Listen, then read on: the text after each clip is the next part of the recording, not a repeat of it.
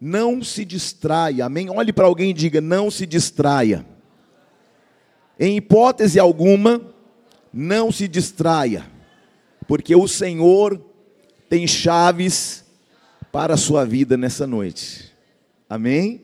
Quem está nos visitando pela primeira vez, levante sua mão no seu lugar, só para eu ver você. Seja bem-vinda nessa casa, seja bem-vinda, sejam bem-vindos nessa casa. Que o Senhor possa falar ao coração de vocês de forma muito precisa. Amém? Quem encontrou Gênesis 28? Se você perceber que alguém está sem a Bíblia, acompanhe com ela aí do seu lado. Quero agradecer a Deus. Hoje eu tenho aqui a visita do meu sogro, da minha sogra, que vieram lá de Guarulhos, estão aqui hoje, que Deus possa falar também o coração deles ricamente. Amém? Diz assim a palavra do Senhor em Gênesis 28, no versículo 18: Tendo se levantado Jacó, cedo, de madrugada, tomou a pedra que havia posto por travesseiro e erigiu uma coluna sobre o topo do sobre o cujo topo entornou azeite e ao lugar, cidade que outrora se chamava Luz, deu o nome de Betel. Fez também Jacó um voto dizendo: Se Deus for comigo e me guardar na jornada que empreendo, e me der pão para comer e roupa para que eu vista, de maneira que eu volte em paz para a casa de meu pai, então o Senhor será o meu Deus e a pedra que erigi por coluna será a casa de Deus, e de tudo quanto me concederes, certamente eu darei o dízimo. Pai, muito obrigado, fala o nosso coração. Eu submeto a minha mente, o meu espírito, a minha alma a esta palavra, e que esta palavra possa produzir, Senhor, abundantemente, uma vida abundante e transformada pelo poder do sangue e pelo poder da palavra que opera em nós e por meio de nós, em nome de Jesus. Amém. Pode se assentar, meus irmãos e minhas irmãs. Amém. Vamos à palavra de Deus. Queridos, todos sabemos sobre a história de Jacó. Jacó, num dado momento, ele teve uma condição e ele. Não sei se você sabe a história completa, mas lá ainda no ventre, quando Esaú, seu irmão, foi nascer. Jacó, ele nasce, mas quando eles tiram Esaú do ventre, quando a parteira tira Esaú do ventre, Jacó está segurando o calcanhar do irmão. Por quê? Porque na verdade Deus já havia falado que o menor seria maior do que o maior. E havia uma condição espiritual. E aí a história conta, a palavra diz que num dado momento a mãe de Jacó vai bisbilhotar o que o pai está falando com o irmão mais velho. E o contexto do que estava acontecendo dentro da tenda de Isaac era que Isaac disse o seguinte: Olha, chamo Esaú, que era um caçador, e fala para Esaú o seguinte: Traz uma caça saborosa para mim, quando você trouxer a caça, prepara um guisado, traz para mim, porque eu vou abençoar você hoje. A mãe escuta. E quando Esaú sai para caçar, a mãe conta este segredo para Jacó. Eles preparam um animal ali de dentro mesmo. Pode tirar o fundo, tá, gente? Obrigado. Então, queridos, preste atenção. Não se distraia. Há um ambiente de distrações aqui no nosso meio. Cuidado, fique antenado com o que Deus vai fazer. Uma palavra pode mudar tudo. Amém? Então o que ocorre? Quando Jacó se antecipa, prepara um guisado, uma sopa para o pai. Quando Isaac está comendo, a palavra diz que ele já estava sem enxergar, ele está comendo da caça, entre aspas, que Esaú trouxe. Acontece que de repente Esaú chega. Só que ele já tinha abençoado a Jacó. Porque ele se antecipou. Mas escute isso. Às vezes, nós pensamos assim: fazer uma coisinha errada não vai fazer muita diferença. Só que o mundo espiritual é regido por legalidades. E quando eu quebro princípios e estabeleço transgressões, eu trago sobre a minha vida problemas, consequências. A palavra diz que Esaú ficou tão furioso porque seu irmão o engana, que ele intenta matá-lo. Vou matar você por causa disso.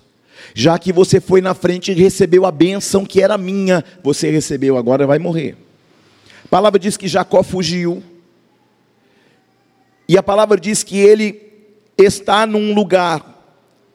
Ele escolhe um monte para dormir. E esse monte chamava Bet-El. era a casa de Deus. Por travesseiro ele tem uma pedra, uma rocha. E ele está muito preocupado porque quando ele olha para trás, ele percebe que não pode voltar para a casa de seu pai porque enganou o irmão, está sob ameaça. Quando ele olha para ele, ele não tem nem lenço e nem documento. Ele não tem nem eira e nem beira. Ele olha para trás e para ele não há futuro para trás. Ele olha o momento, a realidade que ele está enfrentando ali, e ele percebe o que? Que a realidade conspira contra ele.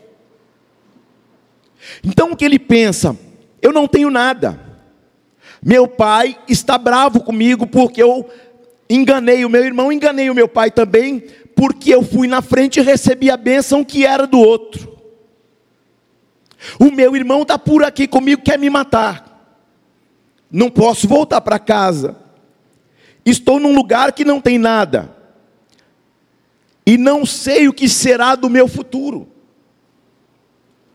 Todas as vezes que você não sabe o que vai ser o teu futuro, a palavra diz que no Senhor haverá bom futuro. Não é por causa da habilidade, não é por causa da inteligência, não é por causa das amizades, não é por causa das influências. Tudo que acontece tem dois caminhos: um é a consequência das atitudes. Mas eu posso estar aqui e falar para você que, independente dos erros do teu passado, sejam eles administrativamente falando ou espiritualmente falando, que tenha trazido algum problema financeiro para a tua vida, se você cair em si e entender que o que você fez foi errado, e decidir tomar uma nova posição, Deus também vai estabelecer sobre a sua vida uma nova realidade. Porque até aqui, Talvez você tenha andado da seguinte forma: eu tenho porque sou bom, eu tenho porque eu herdei do meu pai, eu tenho porque eu sou inteligente, eu tenho porque trabalho numa multinacional, eu tenho porque sou funcionário público, eu tenho porque eu sou cara. Só que o fôlego de vida quem te dá é o Senhor. A saúde quem te dá é o Senhor. Quem abriu a porta de emprego pela qual você está é o Senhor. Quem te proveu de todas as coisas, inclusive com a vestimenta que você está vestido, também foi o Senhor. Você teve um almoço hoje na hora do almoço do domingo com a família, porque o Senhor proveu. Ah, não, eu tenho porque eu trabalho. Você só trabalha porque Deus te dá força para trabalhar. Quantas pessoas gostariam de trabalhar e não podem?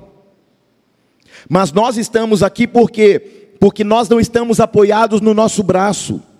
A palavra diz: uns confiam nos carros, outros nos cavalos, outros nos cavaleiros, mas nós confiamos naquele que fez os céus e a terra.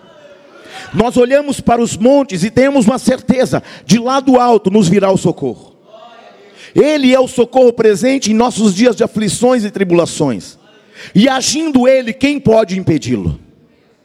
Então Jacó, sabendo disso, sabendo que não tem nada,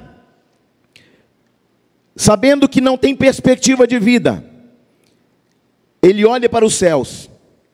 Ele está em Betel e ele faz um voto no versículo 20 dizendo: Se Deus for comigo, se me guardar na jornada que empreendo, me der pão para comer e roupa para que vista, de maneira que eu volte em paz para a casa de meu pai. Então o Senhor será o meu Deus.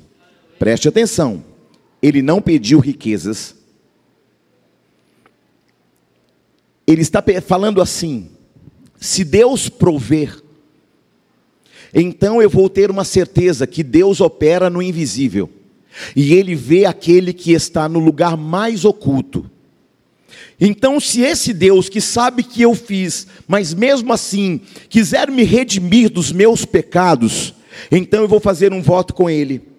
E a partir de hoje, eu vou fazer um voto, e tudo que chegar nas minhas mãos, eu vou devolver o dízimo da casa do Senhor. Preste atenção. Eu estou falando de um homem que nesse momento não tem nem onde cair vivo. Eu estou falando de um homem que está fugitivo. Eu estou falando de um homem que não tem perspectiva, porque a sua realidade conspira contra ele.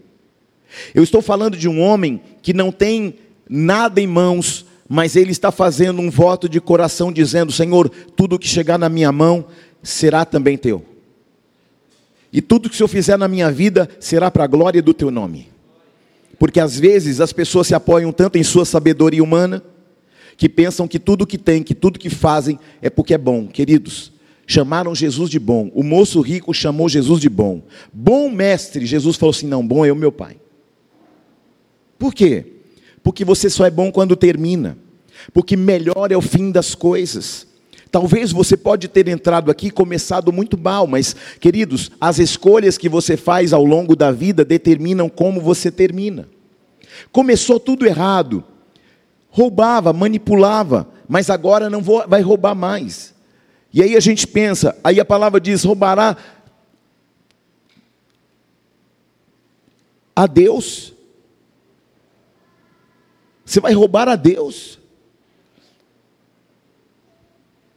E muitas vezes nós roubamos a Deus, pensando, não, rapaz, Deus vai entender, é melhor pagar Casas Bahia.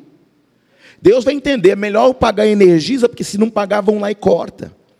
Querido, melhor do que ser cortado na na Energisa, entenda isso. Melhor ser cortado na Energisa do que o Senhor cortar a sua, as suas bênçãos. Amém. Deus tem mais para você do que você possa imaginar. O problema, sabe qual é? É aquele que nós estamos ansiosos com o próximo dia. O que, que vai ser de mim amanhã? Tudo que você planta, você colhe. Agora preste atenção: o Pai Nosso é um ensinamento profundo. Ele fala assim: Pai Nosso que estais nos céus Há uma parte do Pai Nosso que fala o pão nosso de cada dia, dá-nos hoje. Ele fala de quando? De hoje. O Deus que cuidou de você ontem está cuidando de você hoje e vai continuar cuidando amanhã. Sabe o resultado desse voto que Jacó fez com o Senhor aqui? A palavra vai dizer que, num dado momento, ele já é um dos homens mais ricos de Israel. Porque não é só pelo voto, porque tem gente que vota e não cumpre. Tem gente que fala, Deus, olha, se eu fizer, se eu abrir essa porta, Deus, eu vou dar tanto do meu salário. Aí quando acontece, Deus, brincadeirinha, não era bem assim, não. Só que Deus não é homem para que minta. Deus não é filho do homem para que se arrependa. Se você falou, então cumpra. Porque tem gente que está no apuro, fala, Deus, se o Senhor for comigo, Deus, um dia que o Senhor me der um recurso, eu também vou abençoar a tua obra, eu também vou lá trabalhar, vou até ajudar até na limpeza da igreja. Aí quando acontece, aí você faz dar uma de desentendido e fala: "Não, não era bem assim não, Deus. É porque agora estou muito ocupado, sabe, nesse trabalho novo que o Senhor me deu. Cara de pau, sim ou não? E aí o que, que a gente precisa entender? Que tudo vem de Deus. Tudo. A cama que você dorme, o carro, a bicicleta que você anda. Apóstolo, por que, que eu não estou melhor? Porque você não entendeu que fidelidade com Deus é algo muito extraordinário e muito importante. Betel em Betel ele fala: Se o Senhor estiver comigo, me guardar no caminho por onde eu andar, cuidar de mim, me prover para eu comer, roupas para vestir. Se eu voltar a ação para a casa de meu pai, então o Senhor será o meu Deus. Caminhar com Deus significa caminhar com Ele em confiança todo dia, mesmo que você não esteja vendo. Muita gente confunde oferta com dinheiro, mas oferta é um ambiente propício para que o seu coração seja revelado. É nessa hora que você fala assim: não vou dar, não. Não vou dar porque é meu. Aí você abre a carteira, aí tem lá uma nota rasgada de dois, tem umas moedinhas enferrujadas de cinquentinha centavos, aí tem uma nota nova de cem, e uma toda, embo, toda embolorada de 50. E você fala, não, eu vou dar essa de dois rasgada, mesmo que Deus entende. É engraçado que você gosta das melhores coisas, sim ou não? Se você receber uma roupa rasgada, você vem para a igreja? Não, se for aquela calça na moda. Não, se for uma camisa toda rasgada. Não, não. Se alguém chegar para você, rapaz, eu te amo tanto, vou te dar uma moto toda quebrada. Você não me ama, não, você é meu inimigo. Rapaz, eu te amo tanto que eu trouxe uma roupa usada para você que ela está quase rasgando, mas não rasgou ainda. Rapaz, você me ama desse jeito. Vou te dar uma bicicleta, ó, só, só precisa trocar os dois pneus, as duas rodas, as catracas, o quadro, o cilindro. O guidão ainda está bom. Você ficaria feliz com um presente desse, sim ou não? Agora você imagina um Deus que sonda mentes e corações que nutriu você quando você não podia se nutrir, que você estava no ventre da tua mãe. Então, queridos, o Senhor ele, ele vai sondar a nossa motivação. Se você confiar a sua vida, e se a sua vida estiver debaixo da visão de Deus, então os, os teus dias de amanhã estarão sob os cuidados meticulosos do Senhor. Então chegou a hora de você reagir debaixo de princípios, de andar debaixo de princípios, querido, e andar debaixo de confiança. Qual é a atitude que altera destinos? A atitude de semear. Uma vez alguém falou assim para mim: Olha só, eu nem estou dizimando mais e estou prosperando. Nem estou ofertando mais, é como se estivesse falando assim: nananana, Estou fazendo tudo errado e continuo colhendo. Falei, é? Só que tudo que você está colhendo aqui hoje é porque você plantou ontem, porque você plantou no ano passado, porque você plantou dez anos atrás. Aí agora você não está semeando mais, sim ou não? É verdade. Se você não semeia mais, você vai colher o que para o futuro? É, eu não tinha pensado nisso. Então vamos pensar? O Senhor te dá liberdade de não plantar. Mas a escolha para isso é que você também não vai colher. Porque de Deus não se zomba. Amém? Muita gente ainda não entendeu que se eu sigo princípios bíblicos legítimos, eles trazem benefícios sobre a minha vida. Deus deu um endereço para que Jacó prosperasse. E aonde ele estava? Em Betel, na casa de Deus. Aonde você está? Na casa de Deus. Então a palavra de oferta não é para manipular você, é para gerar entendimento. Porque quando nós não fazemos, Deus levanta até o ímpio para fazer. Agora ele quer fazer você ser o participante da bênção. Por exemplo, nós temos um terreno, nós não pagamos ainda, estamos pagando. Não precisa levantar a mão para não ser envergonhado. Quantos de vocês ainda não têm o carnê de Josué? Que é o carnê de Josué? É um carnê onde você contribui para que possamos pagar o terreno da igreja, que não é meu, é seu.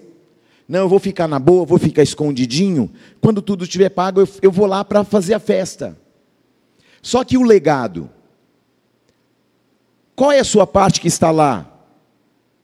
Ah, apóstolo, nenhuma. Queridos, tem um terreno que nós estamos pagando. Olha, glória a Deus, eu não contribuí nada e o terreno está sendo pago. É, mas você não tem parte de nada também. Aleluia. Você está aí não? Não, mas eu vou cultuar lá. Tá, vai cultuar. Mas o mundo espiritual não reconhece nenhuma oferta que você depositou naquela direção. Amém? Então, se você ainda não tem um carnê de Josué, procure um dos nossos diáconos. Apóstolo, eu quero contribuir, eu quero ter pelo menos um tijolinho lá da obra. Eu quero, amanhã ou depois, mostrar para os meus netos: olha, eu ajudei a construir aquela igreja ali, ó. Rapaz, nós pagamos com o maior sacrifício. Que sacrifício você fez até hoje para pagar o terreno? Ah, apóstolo, nenhum. Você entende? É porque alguém está pagando, é porque alguém está investindo, querido. Quem investe mais, quem planta mais, colhe mais, inevitavelmente. Apóstolo, só posso contribuir com 50, contribua com 50. Só posso contribuir com 100, contribua com 100. Eu tenho pessoas, queridos, que contribuem e nem estão aqui. Preste atenção. Gente que nem está na, na igreja aqui conosco, que fazem uma contribuição mensal de mil reais, uma pessoa. Ah, então está tudo pago, querido. Não é barato, porque é um terreno de um milhão e duzentos. E aí um dia eu ouvi a seguinte questão: Apóstolo, mas aí o terreno está no nome de quem? Ó, oh, o o, o CPF é o meu. Ai, do senhor? Hum. É, só para você entender, se der tudo errado, é uma conta que é minha. E se pagar tudo, é de vocês. Você está entendendo? O terreno não é meu. O terreno é de vocês. Ah, mas eu não estou pagando nada, então você não tem nada. Quando eu não pago nada, eu não tenho nada. Quando eu não, quando eu não faço meu, meu papel. Ah, mas eu posso usufruir? Pode. Mas na certeza que você não investiu em nada. Você está entendendo? Mas quanto mais você planta, mais você colhe. Porque a medida é recalcada, sacudida e transbordante. O que Deus tem para fazer na nossa vida, querido, é extraordinário. Alguém olhou para nós e falou assim: rapaz, como com uma igrejinha desse tamanho tem um terreno de 6 mil metros quadrados? Sei lá, isso é papai que está fazendo. Amém? Não é porque a gente é bom, não é porque a gente merece, não. É porque ele olhou para nós e falou assim: ó, tem alguns ali que são fiéis. Tem alguns ali que são leais. Tem alguns ali que contribuem de coração. Você está entendendo? Porque você contribuindo ou não contribuindo até hoje, você percebe que nós já pagamos mais de 50%. Mas eu não dei nenhum real, mas Deus está se movimentando, usando pessoas para isso. Agora Ele quer usar você também? Óbvio que sim. Mas eu vou cobrar você disso? Não, mas eu preciso te lembrar, querido, que este é um legado, uma herança que nós vamos deixar para as próximas gerações. Alguém vai olhar para trás e falar: rapaz, eu ajudei pagar, eu ajudei construir essa grande igreja. Você está aí, não? Então, se você ainda não havia contribuído com nenhum centavo, essa é uma oportunidade de você contribuir para que nós possamos terminar de pagar, para que nós possamos fazer uma igreja maravilhosa para o Senhor ali. Amém? E quem é que vai usufruir de tudo isso, querido? Porque quando você dizima na casa do Senhor, o maior beneficiado aqui na terra quem é? Você. É ou não é? Jacó se tornou um homem multimilionário, porque fez um voto com Deus e cumpriu. E até mesmo quem tentou ludibriá-lo contribuíram para que ele se tornasse mais rico ainda. Que você possa entender que o Senhor está te chamando para que você possa contribuir com esta obra. Ah, não contribuí ainda. Queridos, aprenda que é melhor dar do que receber. Se coloque de pé, por favor. Você vai receber um envelope em suas mãos.